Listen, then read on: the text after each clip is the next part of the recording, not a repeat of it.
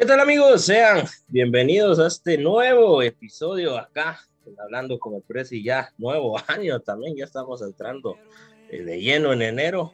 Aprovecho para desear unas felices fiestas, espero que hayan podido pasar unas excelentes fiestas en compañía de sus seres queridos y que se hayan cuidado, ya que varias personas luego de, Navidad y Año Nuevo salieron positivas.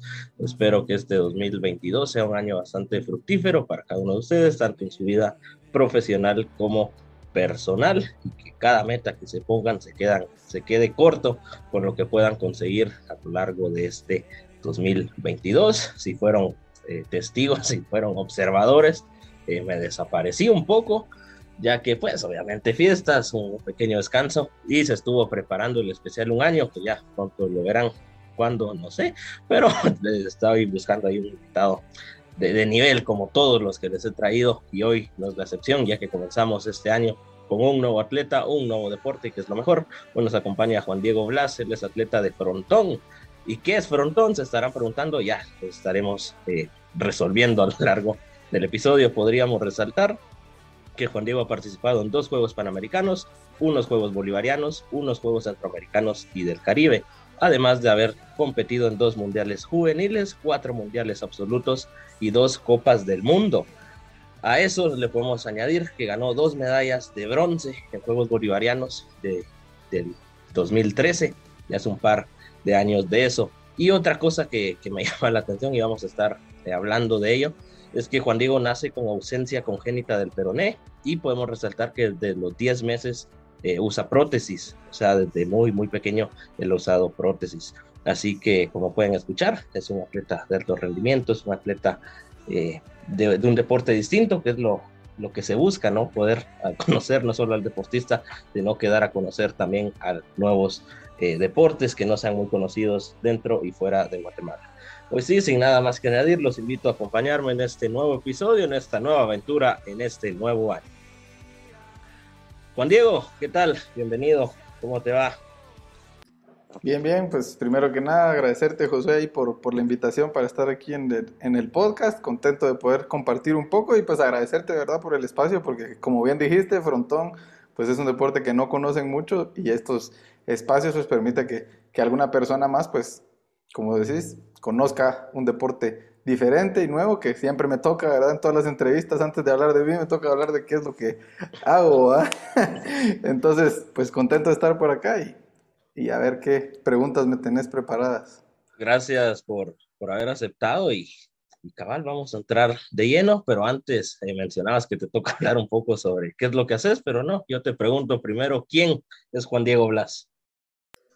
Bueno, pues ya, ya hiciste ahí parte de, la introducción, pues al final primeramente me considero pues como atleta, todavía soy atleta pues bastante activo en, este deporte de frontón, he probado también otros deportes, ya después podemos hablar un poquito más, nací con la ausencia congénita del peroné, como les, como les mencionó Josué, claro, al principio pues no me había gustado haber nacido así, este, pues no estaba tan, tan contento, ¿verdad? Trataba yo de siempre de de ocultarlo, que no se me quedaran viendo y pues no me gustaba mucho eso y pues fue gracias al deporte, ¿verdad? Específicamente el, el, deporte del frontón que me ayudó a superar mi discapacidad y pues lo bonito es que he logrado competir bastante, a, pues a un nivel decente diría yo y a pesar de que no hay una rama digamos de discapacidad del frontón, a mí me toca competir contra personas sin discapacidad, pero eso me motiva bastante a, a, a luchar, ¿verdad? Y a tratar de, de dar lo mejor me apasiona el deporte en general, ¿verdad? Trabajo, trabajo en el deporte también, en el deporte como un medio de, desarrollo social, trabajo aquí en el Comité Olímpico.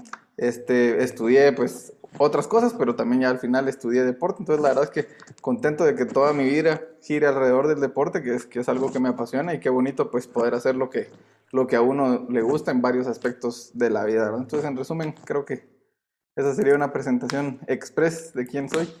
Gracias por esa presentación y, cabal lo que mencionabas, total, estoy de acuerdo que, que no hay nada mejor que hacer lo que a uno realmente le gusta y le apasiona porque hasta lo haces de mejor manera.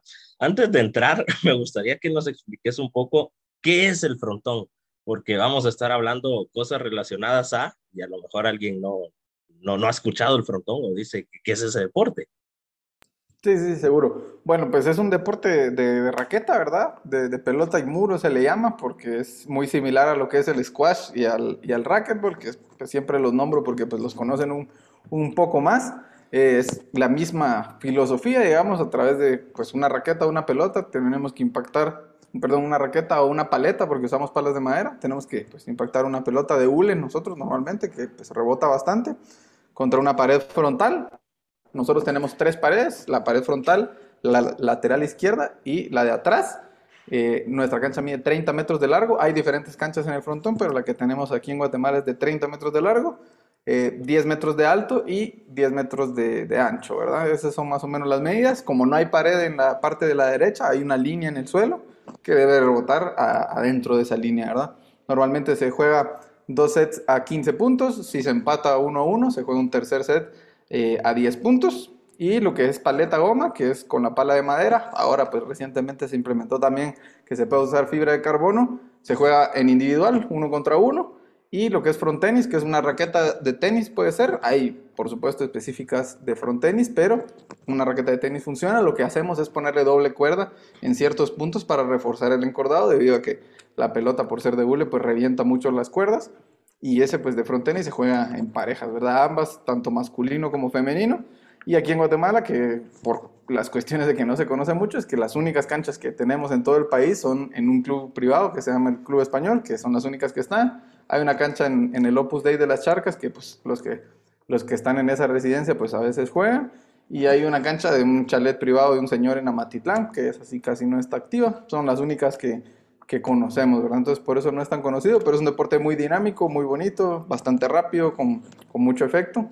Y pues eso sería más o menos lo que frontón, invitarlos a que busquen ahí en YouTube frontenis o paleta goma y pueden ver diferentes partidos, ¿verdad? Gracias por, por esa gran explicación. Y, y, vamos a estar mencionando algo que mencionabas ahorita, que es un deporte bastante rápido, bastante dinámico. Y me gustaría saber cómo son tus inicios en el frontón, teniendo en cuenta, como bien lo mencionas, en Guatemala no hay muchas canchas, es un deporte poco conocido. ¿Cómo es que decidís entrar y por qué decidís entrar a esto teniendo en cuenta, como bien lo mencionabas, que no hay una categoría para personas con discapacidad? Entonces, o sea, ¿qué nivel el tuyo, la verdad, para meterte a esto, teniendo en cuenta que tenés una prótesis y el, el deporte lento no es, o sea, es, de, de, de, de cosas de segundos para reaccionar. Entonces, ¿cómo es que inicias en el frontón? Bueno, pues sí es como decís, este, poco conocido, pero pues mi papá eh, juega desde que tenía 18 años, mi papá me llevaba desde muy pequeño ahí a, la cancha y pues empecé a estar en esa parte. Mi papá nació en España, se vino muy pequeño aquí, entonces por esa relación en España es bastante famoso el, el deporte y pues por esa relación con España, con el club español fue que que él entró ahí al club y, empezó a jugar a los 18 y, yo desde muy pequeño iba para ahí. Me metieron también a clases de tenis, clases de natación y más o menos cuando tenía como unos 10 años ya decidí yo, dije, oh, me quiero quedar de lleno aquí en el, en el frontón, es el que más me gustó, es el que más me llamó la atención por todo lo que decís, que es rápido, que es dinámico, que pues con los efectos que se le puede dar a la pelota. Y a partir de los 10 años pues ya me quedé entrenando duro y pasó algo muy bonito, pues que, que más o menos cuando tenía 15 fue mi primera competencia internacional en México. México también es bastante famoso el, el deporte y juegan súper bien. Entonces fui para allá, conocí a unos campeones del mundo, ellos conocieron mi historia de lo que decís, de que pues soy el único que juega con prótesis a, ese nivel y decidieron hacer una colecta en ese circuito profesional que tienen ellos de, de, de frontenis para pagarme mi boleto desde mi pareja para ir a un mundial juvenil y entonces eso fue lo que realmente me cambió a mí el, el concepto de vida, de decir, ah, qué triste que nací así, que unos campeones del mundo de México pues me ayudaran de esta forma. Les digo yo que a todos los que son fans de fútbol, ¿verdad? Es como que Messi hiciera una colecta para que yo fuera a un mundial, ¿verdad? Entonces me, me impactó bastante y, y, desde ahí pues ya me quedé todavía más engasado, diríamos, aquí en Guatemala con, con nuestro deporte, ¿verdad? Lo, lo mejor es que haces algo que te gusta y realmente te apasiona y se nota la verdad que sí te gusta, comenzás desde muy pequeño y ahora no estás tan grande, pero pues ya llevas bastantes años de trayectoria. Eh, será recordado para siempre el 2020, el año donde se paró el mundo. No sé si solo yo creía que el 2020 nunca iba a llegar. En mi mente podíamos estar en diciembre de 2019 y yo decía el 2020 faltan años para que llegue y ahorita ya hace dos años que pasó el 2020, el tiempo se nos va volando. No, no hace falta eh, mencionar qué pasó, se para el mundo, 2021 muy similar. Me gustaría saber qué tanto cambia el frontón eh, debido a la pandemia acá en Guatemala, teniendo en cuenta que ya mencionamos, no conocido, de tu rutina, qué tanto cambia, de cuántos días ibas a entrenar. Me gustaría que hablaras pre-COVID y ya con COVID sobre cómo fueron tanto entrenos, competencias, etcétera. Sí, bueno, pues normalmente pre, bueno, pre y post, pues ya ahorita ya está bastante similar, digamos, ¿verdad? Eh, más o menos entrenos entre gimnasio y todo, todas las sesiones, unos 7, 8 entrenos por, por semana, ¿verdad? Eh, y sí, en el 2020, como bien mencionas, que, que cambió todo, pues lógicamente se, cerraron las canchas, ¿verdad? Se cerró el club eh, por bastantes meses. Nunca había pasado tanto tiempo yo sin, sin jugar, ¿verdad? En, en, mi vida fue el, el, mayor tiempo. Y pues claro, tocó activarse en la casa con motivación relativamente baja, podemos decir, porque pues las competencias se nos cancelaron y no, no tenían fecha, ¿verdad? Entonces también esa incertidumbre de saber cuándo va a ser nuestra siguiente competencia internacional, pues le baja a uno la, motivación el, no saber qué está pasando o cuándo va a ser. Eh, sin embargo, pues con el apoyo del Comité Olímpico, pues nos dieron algunos implementos que, que se manejan en los gimnasios que, que, se tienen, que también estaban cerrados, entonces para que pudiéramos hacer nuestros trabajos desde casa y pues a través de, de videollamadas con nuestros preparadores físicos, pues logramos hacer, eh, pues mantenernos activos, ¿verdad? Luego, antes de que abriera el, club, este, te, te, comentaba que hay una cancha en, en, en las charcas, donde pues al ser una residencia, cuando pasó todo eso, pues muchos se fueron de, de ahí para, para, sus casas, entonces quedó bastante, bastante vacío el lugar y pues nos abrieron las puertas ya cuando estaba un poquito más, eh, cuando se empezó a abrir un poco el país y pues nos abrieron las puertas para ir a, a entrenar ahí un poquito y, y, así fue, ¿verdad? Ahora pues ya estamos casi en la normalidad, ahorita está otra vez un poquito complicado el tema, pero pues ya estamos otra vez entrenando siete, ocho veces por, por semana. Ahorita pues estoy haciendo también otro, otro deporte que podemos hablar más adelante también si querés, que con, con, miras a participar a unos, a unos juegos. Como bien mencionaste, pues mi currículum,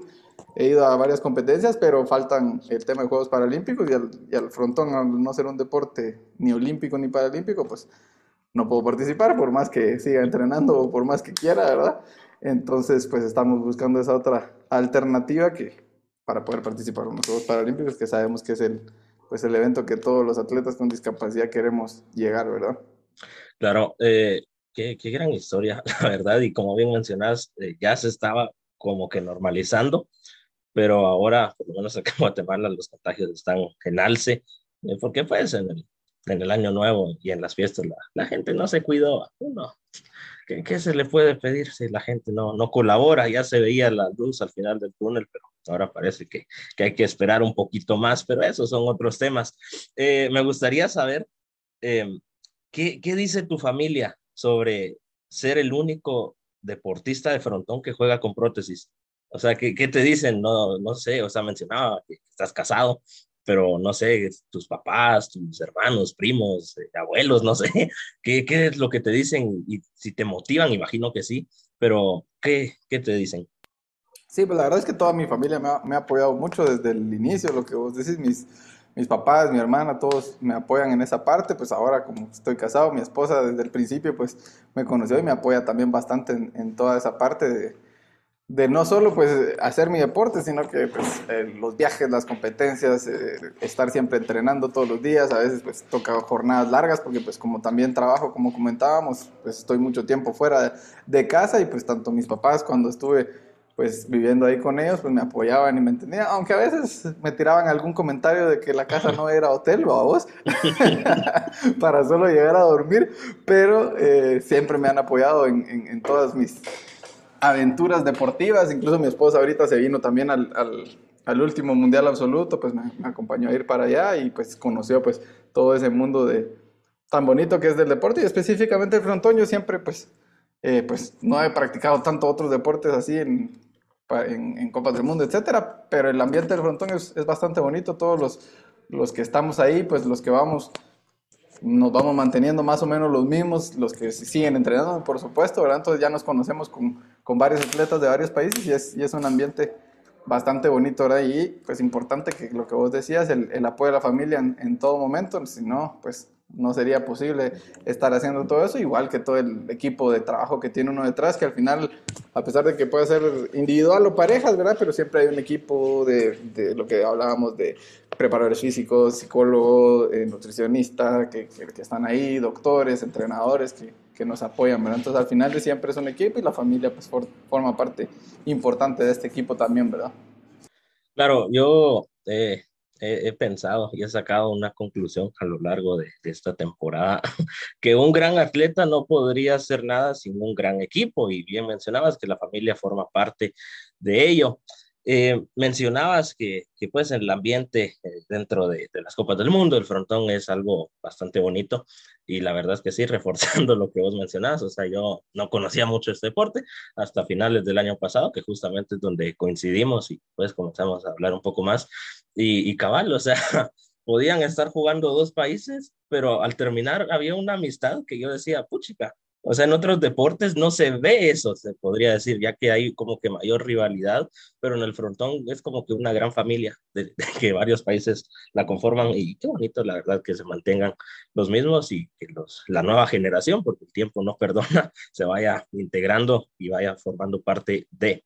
Al inicio mencionabas que hay, eh, bueno, mencionaste dos disciplinas, que es el frontenis y eh, la paleta de goma. Me gustaría que nos ampliaras un poco sobre qué tanto cambia, porque alguien que no sepa y, yo que no soy experto, yo escucho frontenis, me imagino una cancha de tenis, ¿va? Pero obviamente no, no, no es eso, entonces no sé si nos puedes ampliar un poco, por favor. Bueno, pues sí, sí son bastante diferentes, ¿verdad? Hay gente que, que se especializa en, en, una o se especializa en otra y hay otra gente, pues como yo, que pues, nos toca jugar un poco de las dos, entonces tenemos que adaptar eh, nuestras técnicas. Podemos hablar técnicamente. Eh, hay dos escuelas. La escuela argentina se podría llamar y la escuela mexicana. La escuela argentina sería eh, una forma de jugar la pala, más no mucho jugar el frontenis con esa técnica. la técnica mexicana es jugar frontenis, pero con esa técnica mexicana se juega también muy bien a, la pala, ¿verdad? Entonces, por eso es que pues, en las escuelas y, y toda esa parte tratamos siempre de eh, enseñar un poco más de frontenis que te deja preparado para las dos para que ya se pueda eh, pues seguir con eso, ¿verdad? Eso hablando un poquito de la técnica, no vamos a entrar a detalles de, de cada técnica, es bastante diferente. Y en juego, digamos, la única regla que cambia dentro del juego, que ya comentábamos, que son 2 sets a 15, 1 a 10, todo eso igual, que solo puede rebotar una vez, todo igual, con las tres paredes, todo igual, misma cancha. El saque es el único que es diferente, eh, hay dos líneas en el suelo, una aproximadamente a los 7 metros y medio de la pared frontal, unos 6 metros más, como a los 10, como a los 20 metros más o menos, un poquito menos, estaría la otra. En resumen, una a los 10 y una a los 20 metros más o menos. Eh, siempre se saca de la segunda línea, de la que está más o menos a 20 metros. La paleta debe de pasar esa misma línea, o sea, tiene que ser un saque bastante fuerte o pues alto para pasar esa misma línea. Y la de frontenis tiene que caer en medio de las dos líneas, entre el 10 y el 20 metros, es lo único. Esa únicamente sería el saque, luego ya en, puntos es lo mismo. Y la otra diferencia que ah, también no es tan, tan vieja, digamos, siempre se había jugado en dobles y a partir del 2011 la paleta se volvió individual. Eh, al ser individual, pues sí cambia bastante más que nada la estrategia, porque pues es la misma cancha tan grande, cubrirla individualmente, pues la paleta se volvió un juego bastante físico, ¿verdad? Porque tienes que correr por toda la cancha, porque estar solito y es un, es un... Se vuelven los puntos más cortos porque la idea es tirarla y ganarla lo más pronto posible para no entrar a ese peloteo tan largo y que, que se vuelva demasiado físico y pues al tener tantos espacios en la cancha, pues se busca tirar un poquito más. Entonces suelen ser un poquito más cortos los juegos de paleta ahora que es individual que los de frontenis, el ser dos contra dos, pues cubrís mejor la cancha, hay posiciones establecidas, se llama zaguero el que está atrás, delantero el que está adelante, y pues ahí se, hay un poquito más de, peloteo, entonces dura un poquito más el, el, punto. Más o menos eso serían las diferencias, lo que te digo. Eh, yo juego con la técnica mexicana, entonces con esa misma técnica con los dos, igual se adapta un poquito a la hora de jugar paleta, la paleta no agarra tanto, tanto efecto como lo que es el frontenis, entonces hay que usar un poquito de tiros un poco más planos a veces, eh, que en el frontenis, que normalmente sí se busca bastante, bastante efecto. Creo que eso sería. Muy, muy bien explicado las diferencias de, estas dos modalidades. Y te pregunto así rápidamente, si tuvieras que quedarte con uno, ¿con cuál te quedas? ¿Frontenis o frontenis. Frontenis. Con el frontenis, o sea, el, deporte como tal me gusta más frontenis. Lo bueno de la paleta es que al ser individual, pues es, depende nada más de uno, que esa es la parte bonita, ¿verdad? Pero en general el juego, frontenis me gusta más. Ok.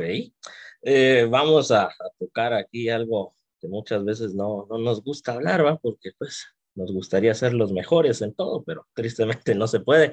Me gustaría saber si vos me tuvieras que decir, porque pues sos conocedor de, de materia, ¿en qué posición colocarías a Guatemala en el frontón? ¿Crees que, que somos potencia?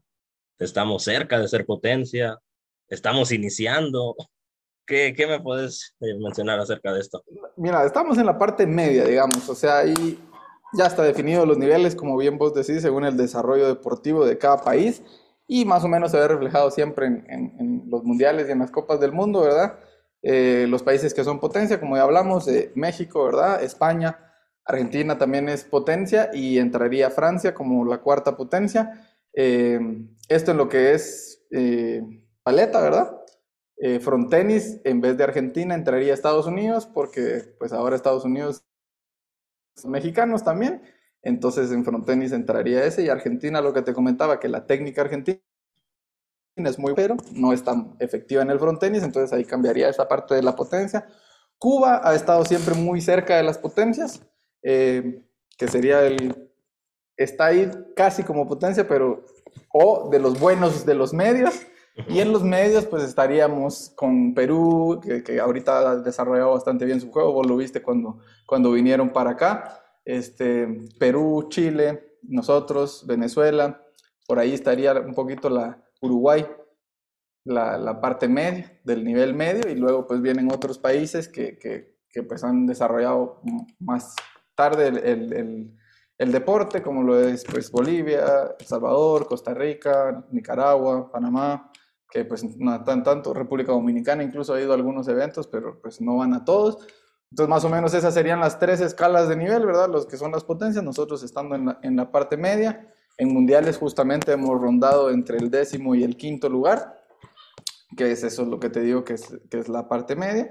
Eh, y las potencias siempre han quedado en los primeros cuatro, es difícil que, que las muevan ahí cualquier otro país y así estaría.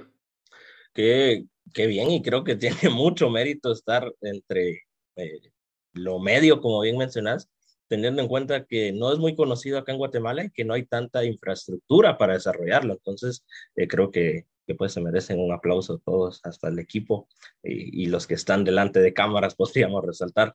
Eh, hace un instante mencionabas que tenés un gran equipo, nutricionista, psicólogo y me gustaría que habláramos de algo que muchas veces no, no, no, se toca, sino que se habla solo de lo físico, pero me gustaría saber qué tan importante es la salud mental dentro del frontón, ya que por lo menos en mi caso considero que entre salud física y salud mental, obviamente hay que tener ahí un balance, pero la salud mental eh, a veces es muy infravalorada, sino que tendríamos que tener eh, mayor salud mental en varias cosas y más los atletas, ya que pues están calientes en el juego y algo les puede terminar ahí arruinando su carrera. Entonces, no sé qué me puedes eh, argumentar acerca de, este tema de la salud mental.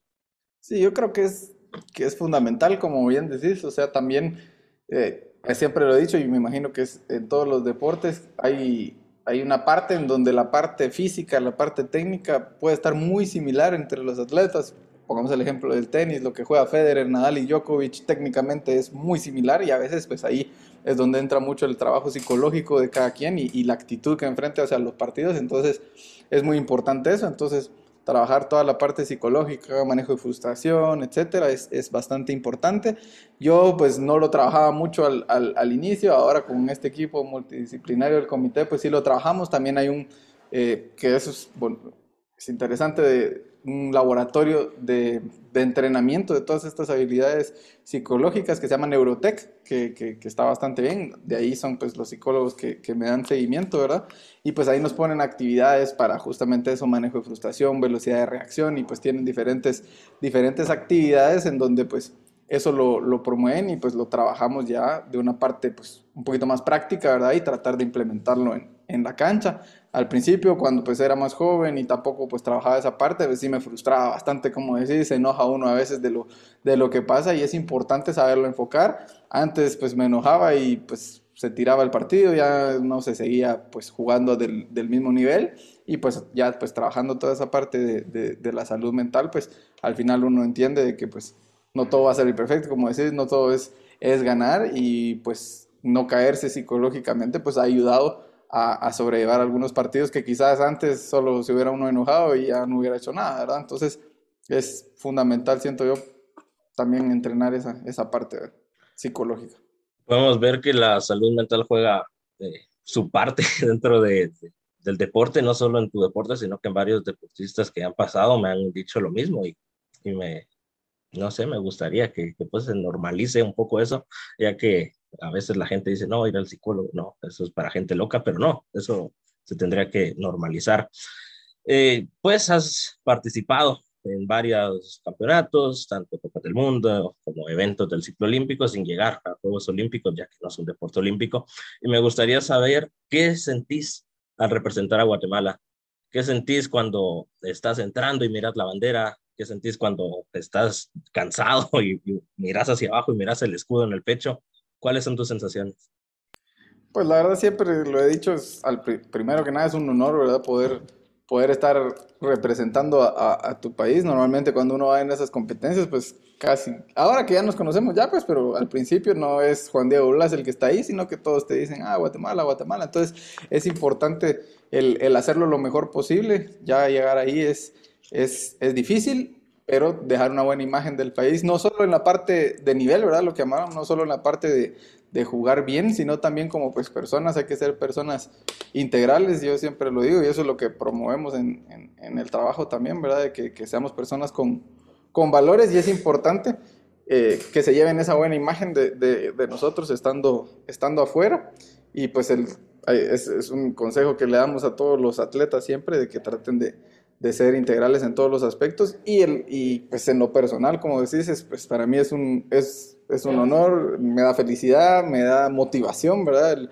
el, el hecho de poder representar al país en, en, las diferentes competencias y ganas cada vez de hacerlo lo mejor posible, ¿verdad? Como, como bien lo decís, este, pues ya llevamos varias competencias, pero en cada competencia dan ganas de pues, dar aún más, ¿verdad? Y, y hacerlo mejor que, que, la vez pasada y pues poco a poco pues poner en alto el, el nombre de nuestro país. Cabal, como bien mencionas, en la primera competencia, imagino, no decía ah, Juan Diego, sino que ah, viene Guatemala. Y lo que mencionas, eh, pues totalmente de acuerdo, que no nos cuesta nada ser buenas personas, y más cuando salimos, porque básicamente estamos siendo la cara de, de Guatemala en el extranjero. Entonces, qué, qué mejor que digan, ah, qué educados son, o ah, qué guapos son, o, guapas, porque ah, en Guatemala tenemos bastantes cosas y eh, pues no nos cuesta nada y esperemos que todos los que lo hagan o lo vayan a hacer en su momento puedan representar a Guatemala eh, de manera digna como lo han hecho todos los atletas que han estado hasta la fecha. Em, nuevamente, te, te pregunto, has participado en muchas cosas, has ganado medallas, me gustaría saber cuál ha sido tu competencia más complicada y tu rival más complicado y por qué me dirías eh, que son esas dos. Bueno, rivales complicados en todas me ha tocado. pero el más, así el que vos digas, a la gran, yo me esforcé y di todo, pero a la gran es que el nivel aquí era imposible. Pues por eso te digo, me tocan siempre, o sea, me tocan siempre porque, y ahí es con, con México, que son, que son mis amigos. Este, me ha tocado varias veces con, con, Arturo Rodríguez Faisal, que es, que es gran amigo, que es el Turi, que es el mejor jugador del mundo. Y, por ejemplo, en Lima, me, me tocó contra él en los Panamericanos de Lima. Es durísimo lo que vos decís, uno da todo el esfuerzo y parece que uno es nuevo en el deporte comparado con, con, con lo que juegan ellos, ¿verdad? Pero al final es, es bonito, es, es, motivante jugar contra, contra ellos, llegar a, a ese punto de jugar con, contra ellos es, en esas, en esas diferentes fases, ya sea de grupos o pues más adelante, que es donde, donde nos topamos normalmente, es, es bonito poder jugar contra ellos. No solo México, me ha tocado contra Argentina, ahorita en, el, en el, la reciente Copa del Mundo me tocó con, con, porque él, pues este que te digo, se lesionó, entonces ganó un argentino que también es amigo mío, el Alfredo del Puli Villegas, y también me tocó con, contra él en, en la fase de grupos, lo mismo, ¿verdad?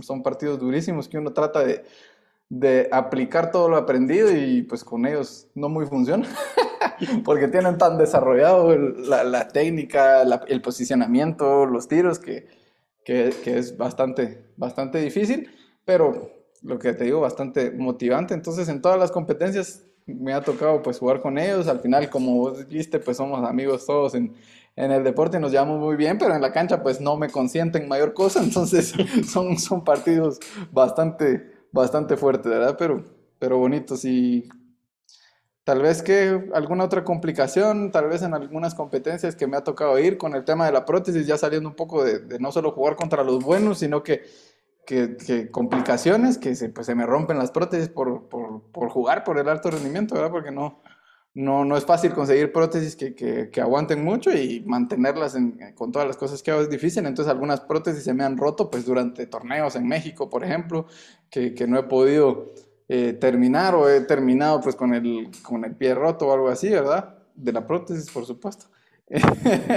pero a veces es difícil porque ahorita pues tengo una fundación de Estados Unidos que me apoya, pero es, es algo bastante caro, que aquí en Guatemala no se consigue mucho, entonces es un poco frustrante cuando cuando se rompen, ¿verdad? Y, no tenemos cómo. Entonces, esas competencias donde se me ha roto la prótesis o he tenido alguna dificultad por culpa de la prótesis, también se vuelven un poquito más complicadas. Ahorita la Copa del Mundo, pues me salió una, una llaga en, en, la pierna de la prótesis, entonces con bastante dolor en las noches tratando de cicatrizarla, al día siguiente jugar y se me abría y etcétera y así. entonces eso también lo pone un poco complicado, pero al final son, son gajes del oficio, ya sabemos a lo que nos estamos metiendo y es parte de, de superarnos ¿verdad? cada día como, como personas y superar la discapacidad, que como decíamos, que al final es lo que me motiva a mí la prótesis, pues no estaría haciendo todo lo que estoy haciendo si no fuera por la prótesis hoy en día, ¿verdad? Entonces, a pesar de que tiene sus dificultades, pues me ha dado muchas cosas y, y, me ha motivado a, luchar por ser mejor persona, ¿verdad? Qué, qué, gran historia y la verdad es que es de aplaudir todo lo, lo, que haces porque o sea, no cualquiera se meta a un deporte donde no hay rama eh, paralímpica y ya sabes, te, das ahí con todo. Y lo que mencionabas de enfrentarte a los mejores, creo que, que solo se puede mejorar si te enfrentas a lo mejor, porque si te enfrentas a los que son eh, peores que vos, o sea, vas a ganar fácil, pero no vas a mejorar, digamos. Entonces, enfrentar a los mejores siempre va a ser algo positivo. Mencionabas eh, gajes del oficio, se te rompen las prótesis, te salen eh, llagas, eh, posibles lesiones, etcétera. Y me gustaría saber si en algún punto de tu vida has pensado en dejar el deporte, ya sea por, por temas extracancha que tu familia te ha dicho, ya jugaste lo que tenías que jugar, por tu trabajo que a lo mejor se te complica, o no has llegado a ese punto de plantearte dejar el frontón.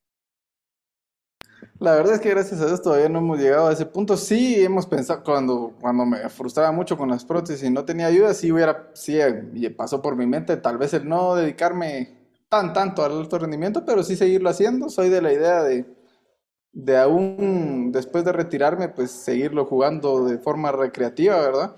No creo que nadie que haya llegado a, pues, a tanto nivel en un deporte lo pueda cortar de raíz, vamos, es, algo que ya está en, en, nosotros. Entonces seguramente pues cuando me retire de las competencias internacionales, estoy seguro que voy a seguir entrenando todas las semanas y, y disfrutando pues ahí con, con, los que vayamos a jugar y pues tratando de, de delegarlo a futuras generaciones, que también nos falta un poco, por lo mismo de que no es tan conocido aquí, pues hago abierta la invitación a los que estén interesados a, meterse en el frontón, en especial si son pequeños, que, que, se vengan, porque no hay, no hay mucho semillero de, de, niños y niñas que quieran practicar, siempre estamos en, en, busca de, para que pues lo que vos decís, que el tiempo lo perdona y que vaya habiendo relevos de, de estas nuevas generaciones para que el deporte pues siga aquí en Guatemala, ¿verdad?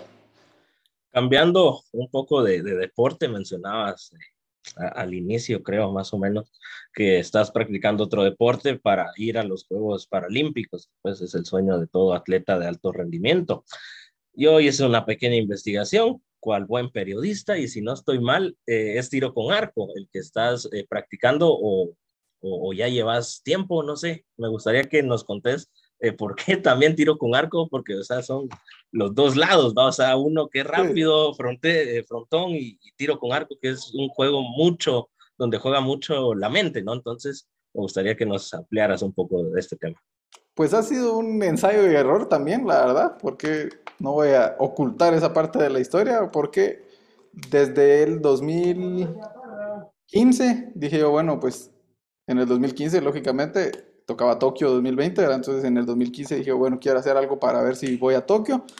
Entonces empezamos con lo más similar que, que, hay en Paralímpicos, que era también la primera vez en Tokio que iban a estar, que, que es eh, badminton, ¿verdad? Para badminton. Al ser un deporte de raqueta, dije yo, pues le puedo agarrar bien, entonces fui a, pues, fui a probar. Estuve jugando un año más o menos, este, pero en ese entonces lo que te digo, no tenía el apoyo de la fundación. Por estar entrenando badminton y frontón al mismo tiempo, pues subieron lógicamente las cargas de, de entreno y se me rompieron tres, cuatro prótesis en dos meses. Y pues en ese entonces no tenía ese apoyo y pues esa parte sí estaba bastante complicada. Entonces pues ya no, ya no pude seguir en, en, en, en badminton que era para Tokio, que también estuvo, sí competí internacionalmente, fui a, fui a Perú en el 2015, ese mismo año fui a una competencia internacional y gané una medalla de bronce en dobles con un cubano, porque no podíamos jugar con Raúl, que lo conoces, Raúl Anguiano, porque somos la misma categoría, ¿verdad? Porque en, el tema de deporte con discapacidad, pues hay bastantes eh, ramas y bastantes categorías según la discapacidad de uno, entonces no podíamos jugar en pareja por ser la misma categoría. Entonces él jugó con un peruano, yo con el cubano, él ganó y yo quedé de bronce, entonces no me fue tan mal. Y en individual este, quedé quinto lugar, pero perdí por dos puntos en el tercer set contra el subcampeón panamericano, que era un brasileño. Y pues entonces estuvo bastante bien la competencia, pero luego de eso pasó todo lo de las prótesis, no, pues no conseguí el apoyo. Y entonces ya no seguí con el tema del badminton. Y luego pues el año pasado, sí, el año pasado, sí, el año pasado, no, antepasado. Bueno, me habló un, un, amigo de Perú y me dijo, mira vos, ¿por qué no probás jabalina? Me dijo, porque el movimiento que hacen ustedes aquí arriba, pues es, parecido a la jabalina y todo. Y entonces empecé a hacer jabalina a principios del año pasado. Dije, bueno, vamos a probar. Empecé ahí a probar, hice la prueba, tiré la jabalina 30 metros. En el, la marca para Tokio creo que pedían 44 metros, entonces dije, pues tal vez tal vez si se logra para, pues para París, entonces empecé a entrenar ahí. Y pues luego por las cosas del trabajo y toda la parte, yo, yo manejo mucho tema de voluntariado en diferentes eventos deportivos y pues me tocó ser el encargado de voluntarios en la Copa del Mundo de Tiro con Arco que, que fue el año pasado. Y pues ahí llegué un par de días en, en short y pues ahí me hablaron los de la junta directiva, el entrenador y todo, de que pues ellos querían empezar a desarrollar eh, el paratiro con arco y que no tenían a nadie y que pues yo al ser atleta que, que, que, pues me querían apoyar y pues entonces ahí fue donde les dije, bueno, si, si me quieren apoyar, yo estoy haciendo ahorita jabalina, pero si me apoyan yo me cambio y pues me cambié. Y ahorita ya llevo cinco meses, el sábado recién competí por primera vez nacional, que era una competencia indoor a 18 metros porque todavía no conforme vas desarrollando, ¿verdad? Vas, vas subiendo la distancia. Yo ahorita voy a 40 metros, tengo que llegar a 70, que es la de competencia, pero como esta indoor era 18 metros, me dijo el entrenador que, que me metiera y pues por lo menos no quedé de último, que era lo importante, porque ya todos ellos llevan bastantes años pues haciendo el, el, deporte y la verdad es que me ha, estado, me ha gustado, como decís, a pesar de que son eh, diferentes, ¿verdad? Muy diferentes con el frontón al final encontré varios beneficios en, el tiro con arco, pues luego de contarte la historia, el tema de prótesis, pues bastante noble, ¿verdad? No, no voy a romper prótesis en, en tiro con arco, pues, es un poquito más estático el movimiento y solo es ir caminando a traer las flechas, entonces la, la, prótesis lleva poco, poco impacto, que es algo bueno, ¿verdad? Que no, que no voy a romper prótesis ahí, es un deporte también un poco longevo y pues no está tan desarrollado tampoco en toda el área de de Latinoamérica. Hay pocos para arqueros, entonces esto, al, si llego pues a las marcas mínimas que piden para, para París, pues esto pues da probabilidades de que sí se clasifique, ¿verdad? Al, tener esa falta de desarrollo en el área y pues empezar a, a promoverlo aquí también en Guatemala, ¿verdad? Esperemos que puedas ir y que te acordes de uno, que, te acordes de uno que te está entrevistando ahora ya cuando estés ahí en, en, París o en Los Ángeles, porque otra cosa que no mencionaste, que el tiro con arco, o sea, perfectamente lo puede jugar alguien que tenga 18 años o alguien que tenga 70, a diferencia de, del frontón, por ejemplo, ¿no? Que ahí tienes que tener una muy buena condición física. Entonces, esperemos que puedas ir y, y, no solo a París, sino que a un par de Juegos Paralímpicos y ahí nos traiga siempre algún recuerdito, uno que se acuerda de, de, sus amigos cuando uno comenzaba. Hemos, me parece, me parece. hemos pasado del Ecuador del episodio hace, hace un par de, de preguntas, entrando ya en la recta final. eh, me gustaría saber qué significa el deporte en la vida de, una persona con discapacidad. esa pregunta está buena, pero tal vez para mí superación, yo siempre también lo aconsejo, ¿verdad? Porque pues se han acercado varias personas con discapacidad o familiares de personas con discapacidad, de que pues tal vez no fue como en mi caso que fue de nacimiento, sino que por algún accidente, entonces siempre me preguntan que qué, pues, qué les puedo aconsejar o qué puedo hacer, y yo siempre les aconsejo que, que practiquen algún deporte, ¿verdad? Porque siento que a través del deporte es el mejor medio para superar alguna discapacidad que puedan tener, este, demostrarse a sí mismos que pueden seguir haciendo las cosas, que pueden competir, que pueden hacer un montón de cosas, y esto pues motivar a todas las personas con discapacidad a través de, del deporte. Entonces yo siento que si fuera a resumirlo sería superación, por supuesto, como hablábamos al principio, pues nos tiene que apasionar, pero eso es lo bonito, que hay tantos deportes a escoger que seguro más de alguno le va a gustar y apasionar a la gente, entonces invitarlos a que prueben todos los deportes que existen, el que más les guste lo, lo practiquen y sobre todo, como decíamos con José, si, si tienen alguna discapacidad, pues aún motivarlos más a que practiquen eh, deporte porque les va a ayudar también en, en, el día a día, así como pues hemos también hablado que el deporte pues enseña muchos valores, enseña habilidades para la vida, no solo para personas con discapacidad, sino también para los que no tengan ninguna, ninguna discapacidad. Creo que es algo muy bonito, es una excelente herramienta para, para volvernos mejores personas, ¿verdad? Mi última pregunta antes de entrar a, a, a las preguntas rápidas, donde yo me lo agozo porque los agarro en curva. Eh, ¿Consideras importante enseñar a los jóvenes que una discapacidad no es algo malo? Y digo jóvenes porque pues tarde o temprano van a ser el, el, futuro del país, ¿no? Entonces, ¿qué, ¿qué opinas acerca de este tema? Sí, pero cabal no solo es jóvenes, ¿verdad? Porque hay muchas, hay muchos prejuicios sobre, sobre, sobre el tema de discapacidad, no nos gusta ni hablarlo, a mí me ha pasado que la gente ni, ni se anima a preguntarme qué onda cuando quieren preguntarme, hasta que hago alguna bromita o algo, pues ahí ya, ya, ya se abre un poquito la ventana de comunicación, pero lo que vos decías, al final no es nada malo, es algo normal. Ahorita, según las estadísticas, el 15% de población tiene, tiene discapacidad, o sea, somos bastantes. Entonces, es, es, es, una condición como cualquier otra condición, como ser hombre, ser mujer, color de piel, etc.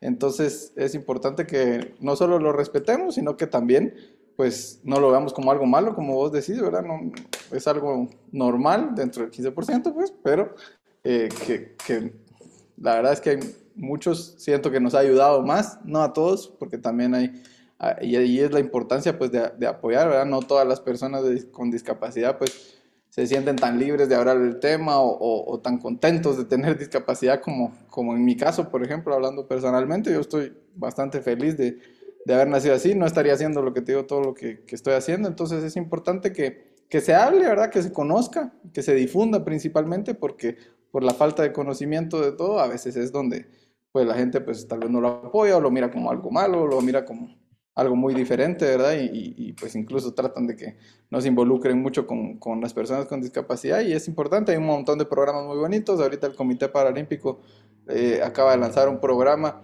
de que se llama Possible o Soy Posible, ya traducido al español, donde pues van a promover justo todos los paradeportes que existen en las escuelas a nivel nacional para que pues conozcan cuáles son los paradeportes, que conozcan a los paratletas que, que existen y generar esa conciencia, ¿verdad? De que es algo normal, es algo de admirar a todos estos paratletas que hacen todas estas cosas a pesar de tener las dificultades, ¿verdad?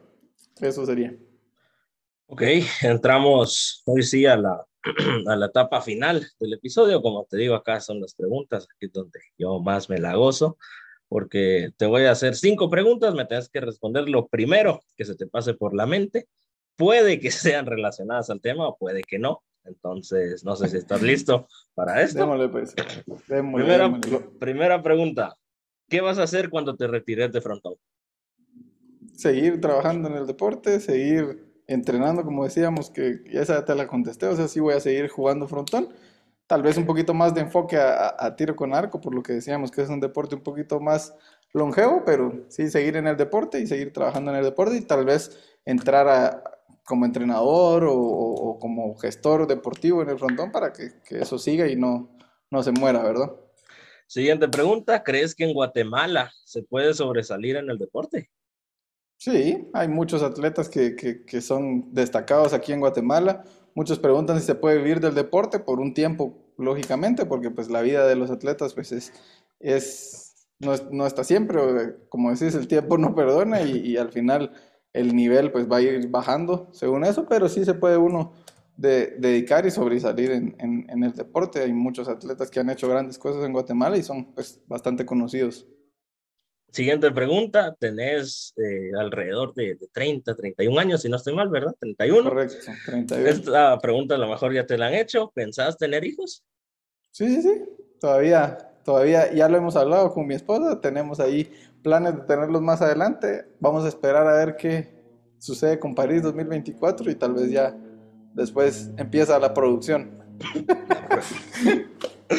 ¿Tu mayor sueño cuál es? Juegos Paralímpicos.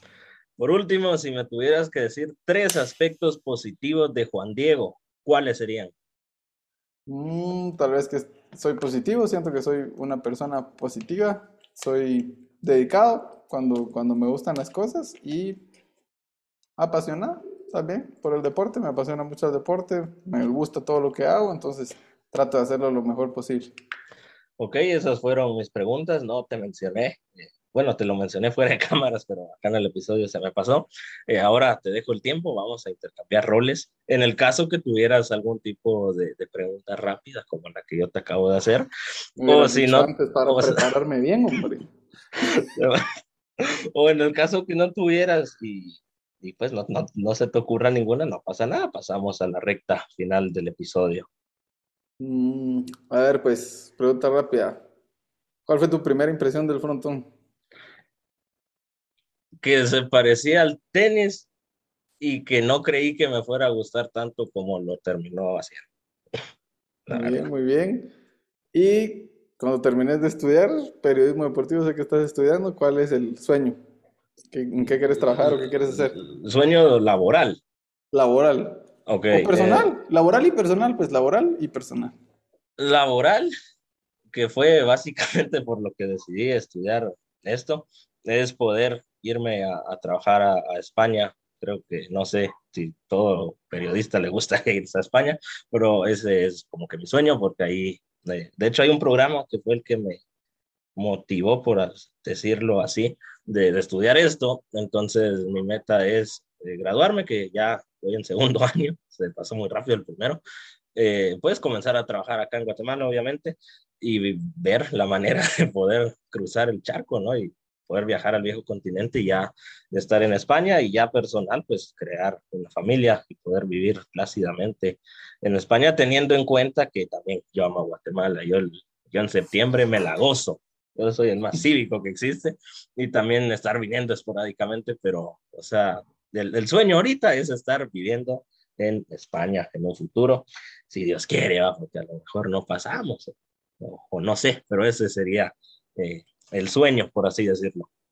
Nítido. ¿Y por qué se llama Hablando, por el, hablando con el Precio el podcast? Esa es una larga historia, mira, pero muy buena pregunta. Así resumido, eh, yo creo esto en enero de 2021, hace casi un año. Por estas fechas yo andaba creándolo, ahorita estamos grabando. Eh, y va, entonces yo lo creo. ¿Por qué? Porque yo en diciembre, no, en noviembre de 2020 me meto un curso de locución y me mandaban guiones que tenía que practicar. Entonces yo lo que hacía era juntarnos así como estamos ahorita con mis amigos y yo hablaba y ellos solo me decían, ah, bien, o ah, mejora esto, o cosas así. Hasta que un día alguien me dijo, oh, ¿por qué no creas un podcast? Pues, que te gusta hablar, va. Y yo dije, bueno, buen punto. Yo no sabía que era un podcast, que pues nunca me interesaron hasta ahora. Entonces me metí y dije, esto no sé hasta cuándo vaya a vivir. Yo le di tres meses de vida, la verdad, y ya llevamos un año. Entonces dije, tiene que ser un nombre que pues las personas que estén a mi alrededor entiendan que soy yo. Entonces yo dije, hablando con Josué, dije, no, que eso se escuchaba.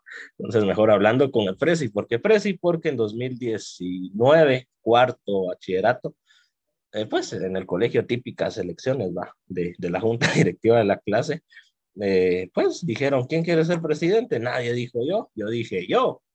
Y me dijeron, va. y lo hice tan bien que en el 2020, porque pues hasta marzo fue que se paró todo. En enero volvemos a hacer elecciones y ahí sí hay otro que dice yo quiero ser. Y en, yo solo diré que en las urnas 9-0 lo dejamos. Yo solo digo eso de mi gran gestión que hice en 2019, que, que me quedé. Entonces, después mis amigos de ese entonces, pues así me, me decían y todo, y pues ya se me quedó. Ahora donde quiera que voy, más uno lo dice y no sé, es buen apodo. ¿Y quién quita? Ya que estamos aquí con sueños, va a terminar siendo presidente de Guatemala. Es alguna meta oculta que tengo y que me gustaría, la verdad. Me gusta mandar, podemos decir. Pero básicamente es por eso. No sé si tengas alguna otra. Ya, pasaste la prueba ya. Ok, pasamos la prueba, eso siempre está bien. Entramos hoy sí en la recta final. Eh, nuevamente te agradezco el tiempo y te dejo el espacio para que te mandes saludos, a, todos, te puedas despedir y en especial mandes eh, algún mensaje y, algún consejo a todas las personas que no se meten al deporte, eh, ya sea que tengan discapacidad o no tengan, y que tanta falta le hace a Guatemala a nuevos deportistas.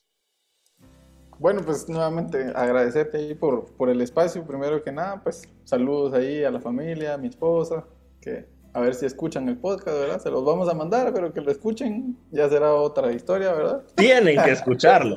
Tienen, que escucharlo. Está bien, está bien.